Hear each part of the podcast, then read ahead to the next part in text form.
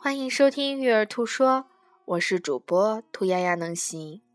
今天为大家带来的是蒙特梭利教育我的摘抄。以下选段来自于《发现儿童》这本书，作者玛利亚·蒙特梭利。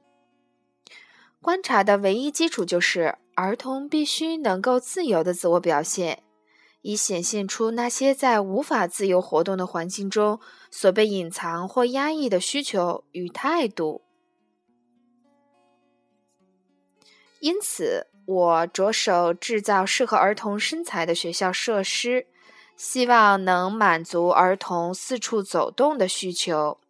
我制造了各种不同形状的桌子，这些坚固而轻的桌子，只要两个四岁大的儿童就能轻易地搬动它们。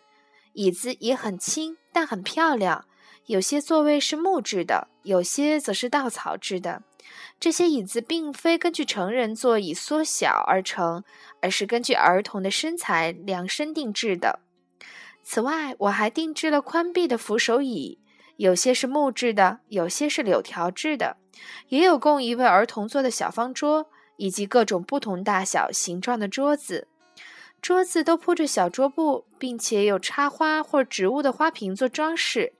各项设备中还有很矮的洗手台，可供三到四岁的儿童使用，放置肥皂、刷子、毛巾的平坦洁面，容易清洗。橱柜则又矮又轻，而且非常简单，有的只用简单的帘子遮住，有的则有门，有的还有不同的钥匙。保险锁也放在儿童的手可以触及的地方，以便儿童能自行开，并将东西放回到架子上。橱柜的狭长顶部上有一个装有活鱼的鱼缸，或是其他装饰品。墙壁四周，在儿童的手可以触及的高度，则挂有黑板和描述快乐的家庭或植物、花草等自然景观的小图片，或者也挂着可以每天更换的历史的图片。感谢你的收听。